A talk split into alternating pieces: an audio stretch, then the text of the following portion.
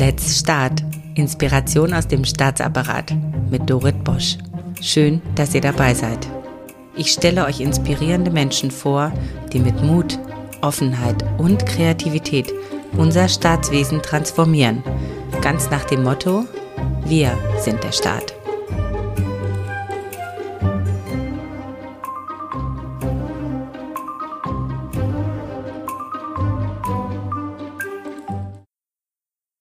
Es ist mir eine große Ehre, die Philanthropin, Psychologin, Sozialunternehmerin und Leiterin der Bräuninger Stiftung Dr. Helga Bräuninger Ballettstart zu begrüßen. Wir möchten über die von ihr entwickelte integrative Lerntherapie im Kontext der Transformation von Verwaltung sprechen. Ihre Methodik vom Beziehungslernen kann man online in der Schulcloud des Hasso-Plattner-Instituts und in der Akademie ihrer Paretz-Stiftung nahe Berlin erlernen. Beziehungslernen stellt die Potenzialentfaltung des Menschen in den Mittelpunkt. Die Paret Stiftung fördert als eine der wenigen Stiftungen in Deutschland bürgerschaftliches Engagement und feiert am Mai sogar ihr zehnjähriges Bestehen. Trifft man Helga Bräuninger, so spürt man sofort ihre weibliche Weisheit, scharfe Beobachtungsgabe und die kreative Energie für ihre Mission sowie ein Wohlwollen gegenüber Menschen, das es einem wirklich sehr leicht macht, sich ihr zu öffnen. Ihr Wissen und ihre Fähigkeit für authentische Beziehungspflege gibt Helga Bräuninger an Schulen, Unternehmen, aber auch an Behörden weiter, wie zum Beispiel das Bundesministerium für Ernährung und Landwirtschaft. Für ihr Engagement ist sie bereits zweimal mit dem Bundesverdienstkreuz ausgezeichnet worden. Sie ist eine Frau, die Menschen bewegt und was wir von ihr für die Transformation von Verwaltung lernen können, erfahren wir jetzt von ihr. Liebe Helga, schön, dass du da bist. Du bewegst so vieles und dieser kurze Text hat wirklich nur einen Bruchteil dessen wiedergegeben, was du eigentlich den ganzen Tag machst und in den letzten Jahrzehnten gemacht hast. Was ist denn deine Mission? Ja, ich möchte mal anfangen, es ganz philosophisch auszudrücken. Ich möchte meinen Beitrag leisten, unser menschliches Bewusstsein zukunftsfähig weiterzuentwickeln. Glaubenssätze, wie macht euch die Erde untertan? Und ich denke, also bin ich, haben uns in die Klimakrise geführt. In diesem Bewusstsein zerteilen und isolieren wir das Leben in Einzelteile. Wir messen, zählen und kontrollieren mit dem Blick von außen. Den Blick nach innen vernachlässigen wir. Wir verlassen uns auf Bücherwissen und delegieren selbst banale Erkenntnisse an die Wissenschaft, anstatt unserer Intuition und unserem Erfahrungswissen zu vertrauen. In den 70er Jahren hatte ich mit Dieter Betz die Pädagogik zur Beziehungswissenschaft weiterentwickelt. Unser Wirkungsgefüge des Lernens, das zeigt Lehrkräfte, die mit ihren Schülern in drei Dialogen verbunden sind. Im Lerndialog geht es um die Inhalte, im Beziehungsdialog um die Beziehung und im inneren Dialog im Kind selbst findet Lernen statt. Lernen können Kinder nur selber. Und der entscheidende Faktor damit es, damit es gelingt, ist ihr positives Selbstwertgefühl. Jeder von uns kennt das. Jeder hat das selber erlebt und jeder hat gesehen, wie Kinder strahlen und loslegen, wenn wir sie ermutigen und wertschätzen. Unser Modell bestätigt unsere Erfahrung und macht sichtbar, worum es in der Schule geht. Erst die Beziehung, dann die Wissensvermittlung. Aber nein, es braucht 20 Jahre, bis empirische Ergebnisse der Hirnforschung das bestätigen, bevor wir ernst genommen werden. Und selbst heute stehen die Wissenslücken nach Corona im Vordergrund und nicht die Wiederherstellung vertrauensvoller Beziehungen und vor allem die Lebens- und die Lernfreude. Und das gehört so eng zusammen. Mit einem solchen Beharren am Gewohnten und mit der Trägheit lösen wir unsere Zukunftsprobleme nicht. Was wir brauchen, ist ein zukunftsfähiges Bewusstsein, das erkennt, alles ist mit allem verbunden. Ich bin, weil wir sind. One Planet, One Human Family. Ein Krieg, wie Herr Putin ihn jetzt führt, ist komplett altes Denken. Andere unterwerfen, beherrschen und bedrohen, Machtansprüche mit Waffen durchsetzen, Menschen töten und Infrastruktur vernichten, ist destruktiv und führt niemals zu einer nachhaltigen Lösung. Die Ressourcen, die hier verschwendet werden, fehlen an anderer Stelle. Die ganze Welt sieht zu, was ein mächtiger, isolierter, verbitterter und alter Mann anrichtet. Wenn wir zukunftsfähig denken und fühlen, sind wir mit dem Lebendigen verbunden. Und unser Denken verbindet sich mit Wissen, mit Intuition, Empathie und spiritueller Weisheit. Und dann weiß jeder, was er für die Welt tun kann und was die Welt von uns braucht. Man merkt, du bist Psychologin, du bist aber auch Beziehungsmensch zu 100 Prozent und du bist ein Mensch, der Orte für Begegnungen schafft. Du bist ein Placemaker. Du hast in Paretz, wo ich selbst neulich war, einen Ort geschaffen, der wirklich berührt und der auch das Gemeinwesen wieder zum Erblühen gebracht hat. Das ist im Havelland, also direkt neben Berlin oder neben Potsdam. Und du hast einen Ort geschaffen, der in einer Harmonie zwischen wirtschaftlichem Erfolg steht und auch in der Gemeinschaft, die wieder aufblüht. Dieser Ort ist jetzt zehn Jahre alt. Die Frage ist an dich, wir reden so viel über Veränderung und über Digitalisierung und so weiter. Brauchen wir heute vielleicht mehr denn je Orte, haptische Orte, wo wir uns anfassen können, die wir anfassen können, um in diese Veränderung zu kommen? Das Neue kommt immer auf einem Ort in die Welt. Und wir brauchen als Menschen die Erfahrung von Resonanz. Inzwischen, muss ich zugeben, schaffen wir das auch ganz gut online. Hätte ich nie gedacht. Aber das, auf das Erleben von Gemeinschaft an inspirierenden Orten können wir nicht verzichten. Wenn wir an eine Messe in der Kirche denken oder an ein Konzert in der Philharmonie, da sitzen Menschen zusammen und genießen und hören dasselbe gerade. Und das berührt uns. Das sind heilige Momente, wo uns etwas verbindet und wir etwas teilen, wo wir uns zugehörig fühlen und wo wir uns verbunden fühlen. Und die Scheune, die Paare zur Scheune, die ist ein solcher Ort der Begegnung. Da feiern Bürger ihre traditionellen Feste, Schulklassen ihre Abschlüsse und Bürger spielen Theater. Kinder und Jugendliche, die entwickeln zusammen Musicals, Texte und die Songs und dann führen sie sie gemeinsam auf. Und so konnte ich schon einige Mal solche heilige Momente erleben. Also es ist tatsächlich auch ein Auftrag an den Staat, Orte zu schaffen der Begegnung. Ja, wir brauchen öffentliche Orte, gemeinschaftliche Orte. Der Rückzug ins Private führt uns nicht weiter. Ja, das stimmt. Als du damals 2008 mit deinem Mann Volker Donat nach Paretz gekommen bist, da hat euch ja nicht jeder mit offenen Armen empfangen. Also das Pärchen aus dem Westen, das dein Gebäude aufkauft und irgendwas vorhat, euch wurde ja ziemlich misstrauisch auch begegnet. Wie seid ihr mit diesem, mit diesem Widerstand umgegangen? Weil das gehört ja auch zu Neuem dazu. Der Widerstand des Alten, sich gegen das Neue zu sträuben. Mit Akzeptanz, mit Freundlichkeit und Zuhören. Klar haben die Angst. Und wenn ich dann noch schroff bin, haben sie noch mehr Angst. Aber wenn ich akzeptiere und freundlich bin, wird die Angst kleiner. Und dann sind wir in Verbindung gegangen. Ich duze alle. Wenn ich sie sehe, umarme ich sie auf der Straße. Und ich habe immer deutlich gemacht, wir sind jetzt da, wir bleiben und wir wollen mit euch zusammen an diesem Ort leben und an diesem Ort wirken. Und jetzt haben sie sich an uns gewöhnt. Ach, das liegt toll. Also tatsächlich äh, mit einer gewissen Beharrlichkeit, aber von Herzen. Mhm. Ja, super. Du hast auch mal den Ausdruck geprägt, mit dem Widerstand tanzen. Also es ist ja so, dass äh, beispielsweise im Staat, wenn Menschen neue Ideen einbringen oder vielleicht Verhaltensweisen in Frage stellen, dass wir enorm Widerstand haben. Also das ist so ein bisschen das prägende Thema auch hier in unserem Podcast für die Verwaltung. Und zwei unserer Gäste haben das als Silberrücken-Tsunami bezeichnet. Also wenn die alte Welt wie über sie hinwegfegt und das nicht akzeptieren will. Was meinst du denn mit dem Widerstand tanzen? Was in, beim Widerstand, was uns im Wege steht, ist, dass wir uns erstmals schützen wollen und dann ducken wir uns weg, dann gehen wir aus der Verbindung. Und ich habe erfahren, wenn ich im Widerstand in der Verbindung bleibe, dann kann ich mit ihm tanzen. Und dann kann ich mich nämlich verbinden auf eine Weise, dass ich in Führung gehe. Ich nehme ihn erstmal liebevoll an, lass mich aber nicht verunsichern.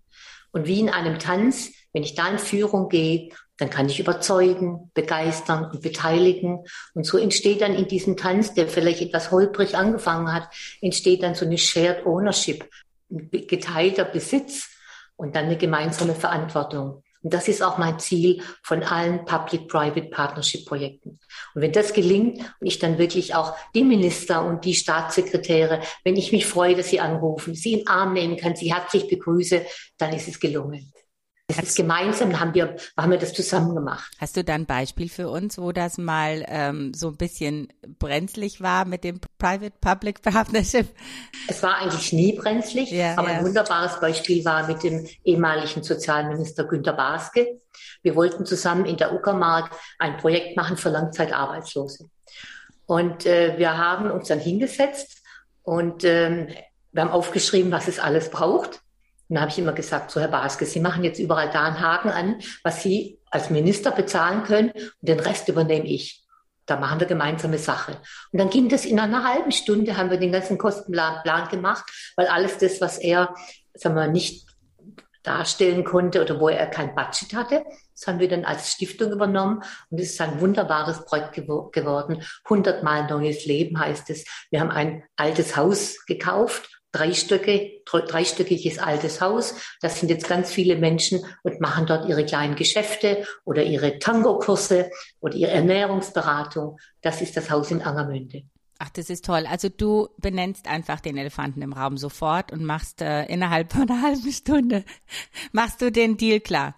Aber einfach liebevoll und zwar ja, ich schaffe ja. so ein Resonanzfeld, dass ich ich schaue dann so freundlich und ich bin ich vermittle eine Sicherheit. Wir schaffen das zusammen. Das, das gelingt uns. So mache ich es ja auch mit Kindern, die nicht mehr an sich glauben. Ich strahle die an und ich bin einfach überzeugt, dass es geht. So strahle ich auch jeden Politiker an. Das ist gut. Also das nehmen wir auf jeden Fall mit. Und es ist so schade, dass die, die uns jetzt zuhören, nicht sehen können, wie die Helga strahlt am anderen Ende der Leitung. Ich denke auch diese Zuversicht, ja, äh, auszustrahlen in einem Projekt, dass man beginnt, diese Zuversicht, alles wird gut und wir schaffen das. Das ist so wichtig, auch selbst wenn man innerlich vor lauter Angst denkt, oh Gott, oh Gott, wie soll das nur werden? Aber du hast bist lang genug schon auf dieser Erde, dass du weißt, äh, Zuversicht kann eine Menge Unsicherheit ertragen und am Ende wird wirklich alles gut. Oder ist es schon mal, hat es schon mal nicht geklappt? Ich habe immer was gelernt. Und wenn was ganz anders geht, als ich denke, sage ich mich immer, sage ich mir immer, die höheren Mächte haben mir jetzt diese Herausforderung zugetraut. Jetzt gibt's was zu lernen. Super. Also wenn es mal nicht klappt, dann heißt es, etwas anderes hat geklappt. Und dann übernehmen wir, nehmen wir das einfach an. Das ist eine sehr, sehr gesunde Einstellung. Ich möchte jetzt zurückgehen auf den Punkt Beziehungen äh, schaffen, Potenzialentfaltung, Wertschätzung. Wie lernt man das auch als Erwachsener?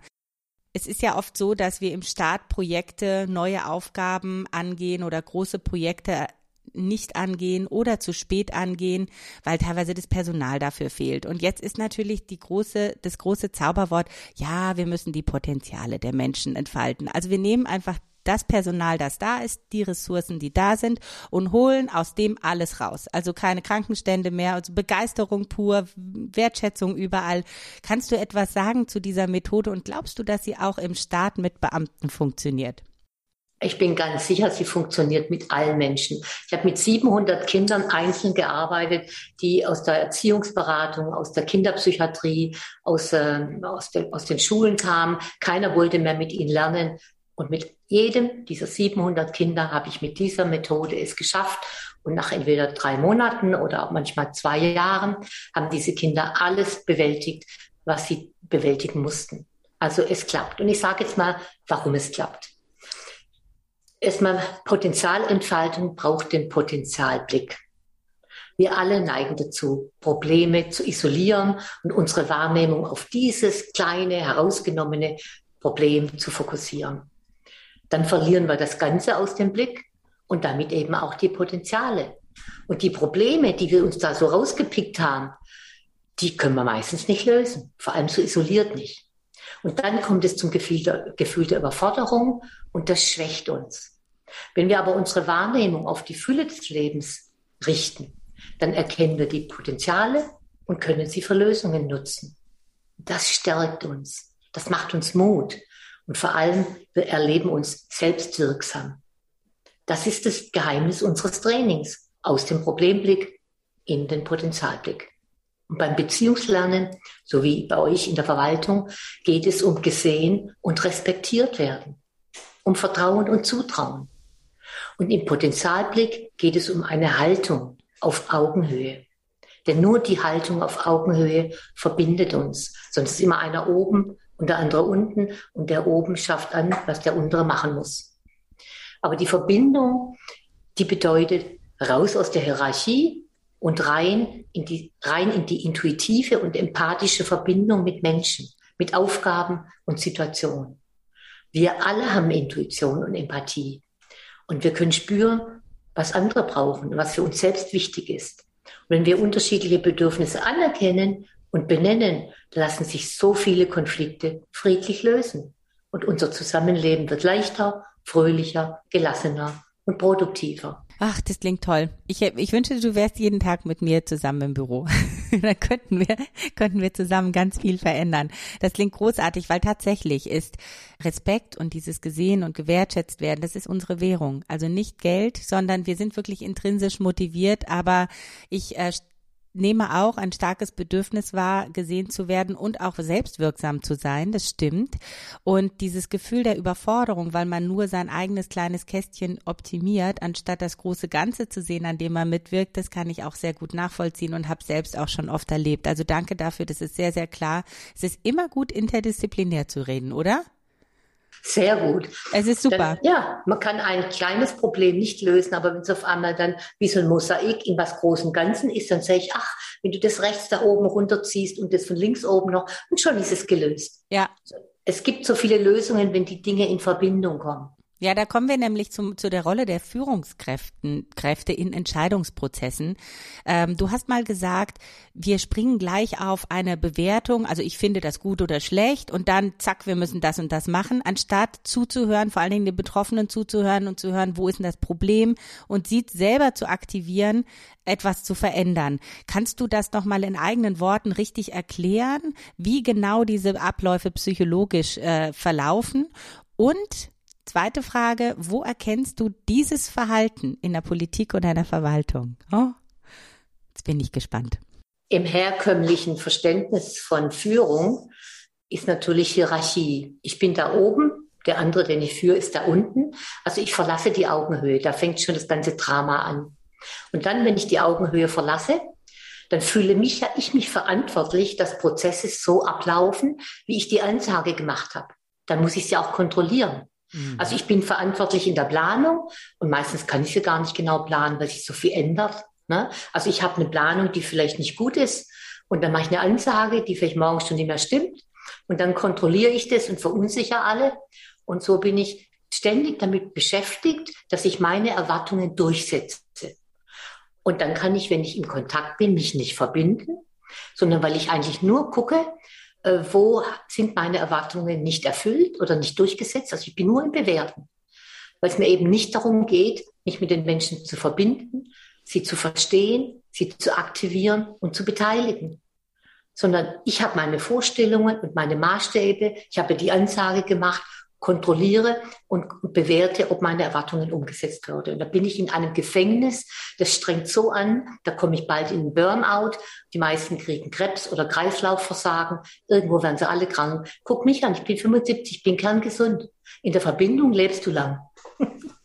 Toll, wie du das beschreibst. Das ist so eine Klarheit, die liebe ich einfach bei dir. Du hast noch einen anderen Spruch, der mir in Erinnerung geblieben ist, und zwar, dass wir nicht nur in der Schule, sondern auch in Strukturen nach dem Prinzip arbeiten, disziplinieren und belehren, wenn jemand nicht das tut, was der andere will. Was genau meinst du mit disziplinieren und belehren und wie kann man es besser machen? Also erstmal müssen wir auch mit uns selber äh, liebevoll umgehen und müssen selber äh, erkennen, dass wir alle als Kinder und Jugendliche von oben herab diszipliniert und belehrt wurden. Das hat uns geprägt. Die, unsere Eltern, unsere, unsere Lehrer, die haben, die haben im Grunde, wenn wir ein bisschen gestört haben, haben sie uns gleich zurechtgewiesen, äh, ermahnt und uns gesagt, was wir machen sollen. Die haben uns nicht eine offene Frage gestellt, wie geht's dir jetzt oder so. Ne? Sondern die haben eigentlich sofort gesagt, setz dich hin und Schlagseite 36 auf. Das ist so disziplinieren und belehren. Dann hat Sigmund Freud entdeckt, das ist seine große Lebensleistung, dass wir als Erwachsene unbewusst aktiv austeilen, was wir als Kinder passiv eingesteckt haben. Das ist dieser Wiederholungszwang.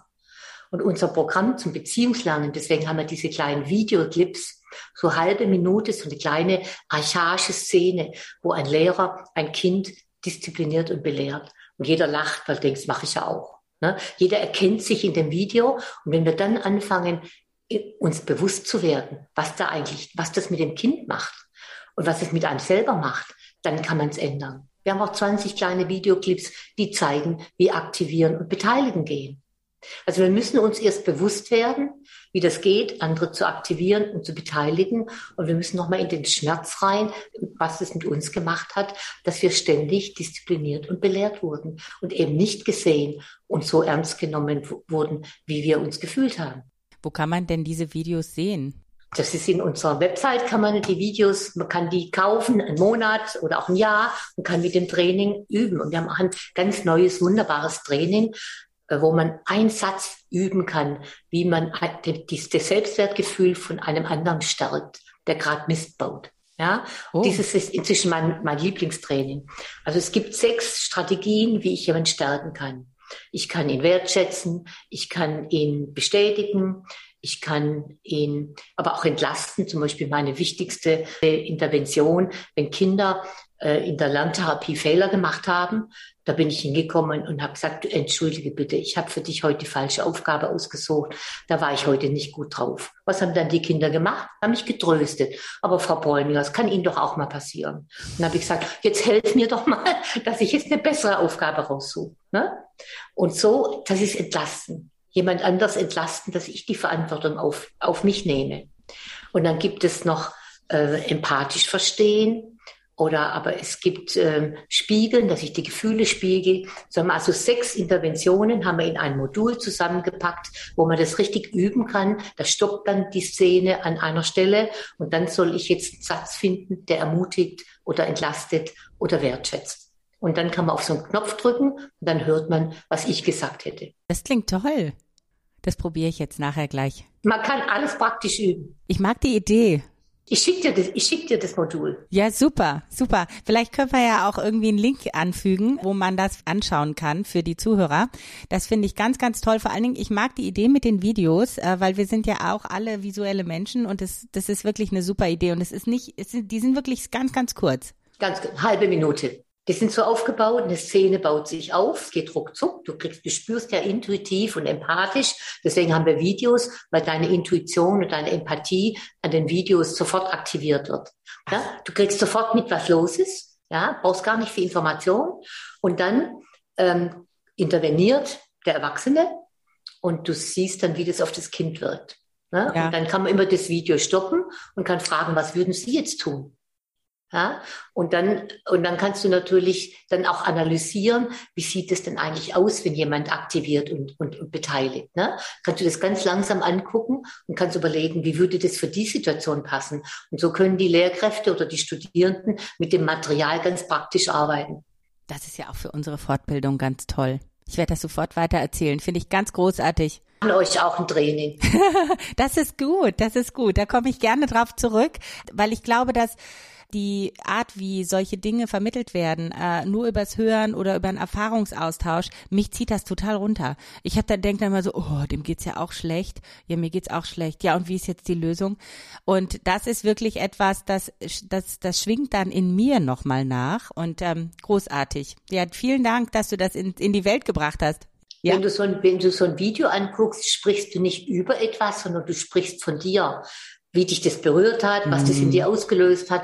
Du erzählst den anderen, was du gesehen hast und dann erzählen die anderen, was sie gesehen haben. Und jeder hat was anderes gesehen. Es ist richtig spannend. Ja, wirklich, so lernt man sich gut kennen.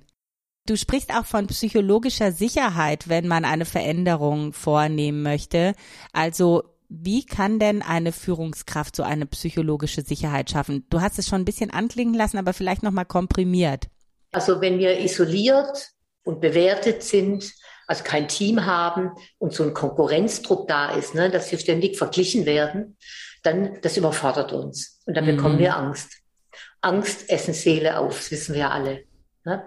Sicher fühlen wir uns nur in der Verbindung, im Kontakt, in der Kooperation und in der Zugehörigkeit zur Gemeinschaft. Deswegen ist es das Allerwichtigste von jedem Lehrer, erstmal eine soziale Gemeinschaft aufzubauen.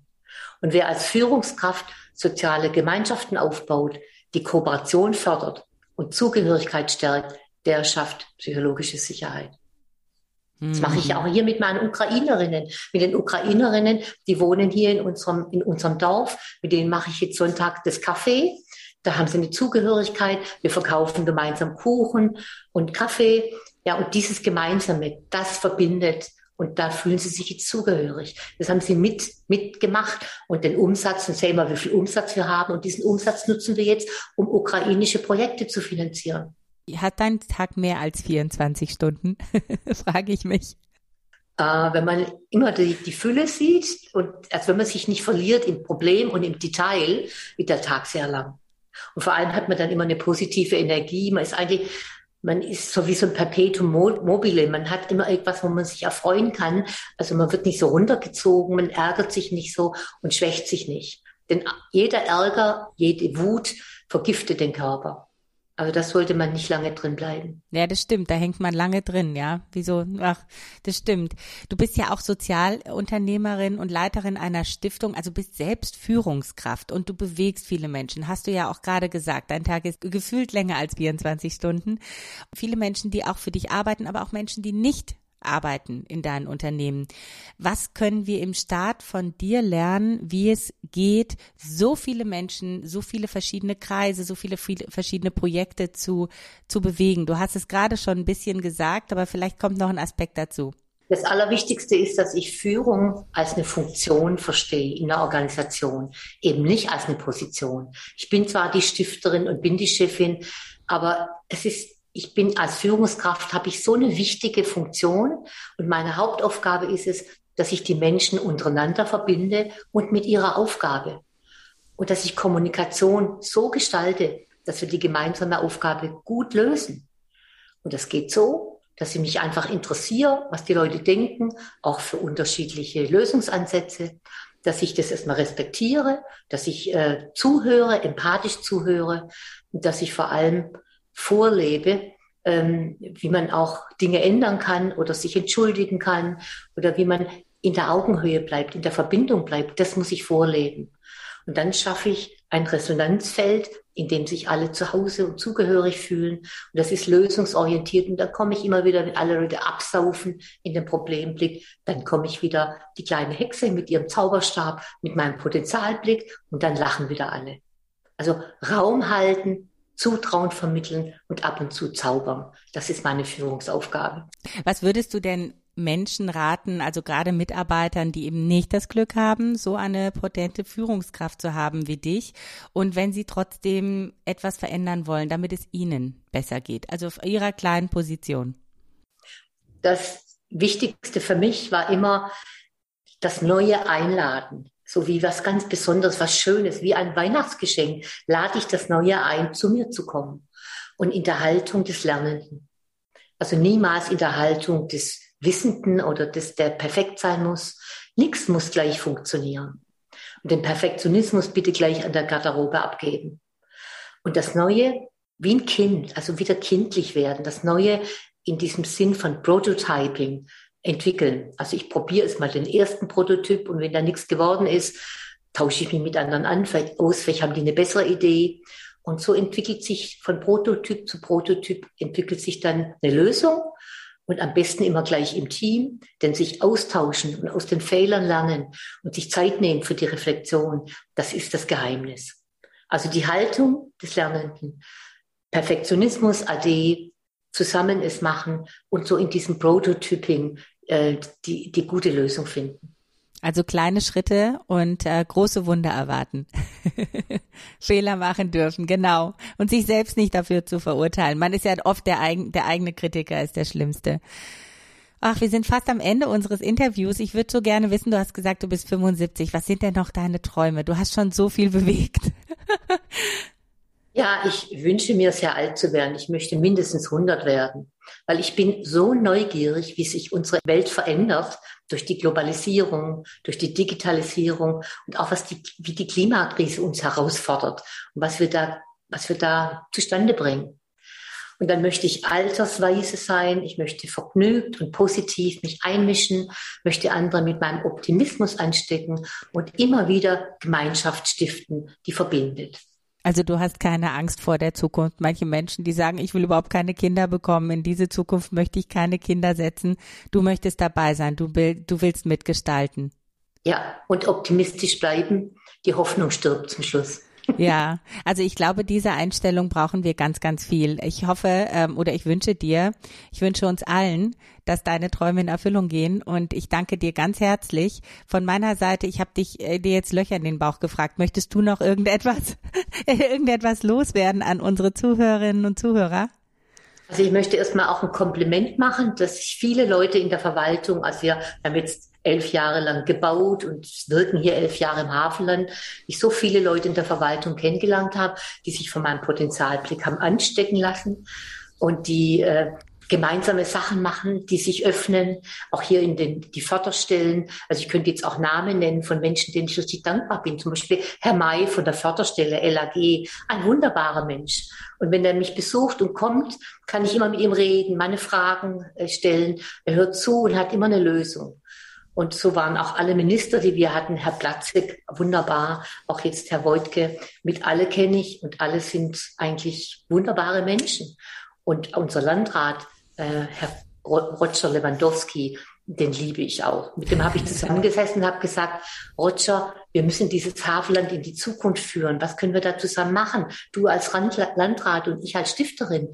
Dann hat er gesagt, komm, lass uns doch ein Innovationsbündnis gründen.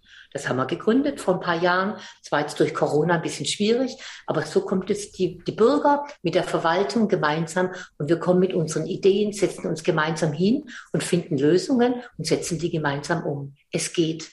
Also du verbindest nicht nur Menschen, sondern du verbindest Menschen mit Orten und gibst ihnen einen Platz. Placemaking ist ein tolles Wort. Placemaker, ganz toll. Vielen, vielen Dank, liebe Helga. Es war mir eine große Ehre. Ähm, ich finde, du bist schon eine weise Frau. Ganz herzlichen Dank, Helga Bräuninger. Ja, vielen Dank, Dorit, für die Einladung und für deine tollen Fragen und vor allem für dein Interesse an dem, was ich tue. Es tut auch mir gut, gesehen werden.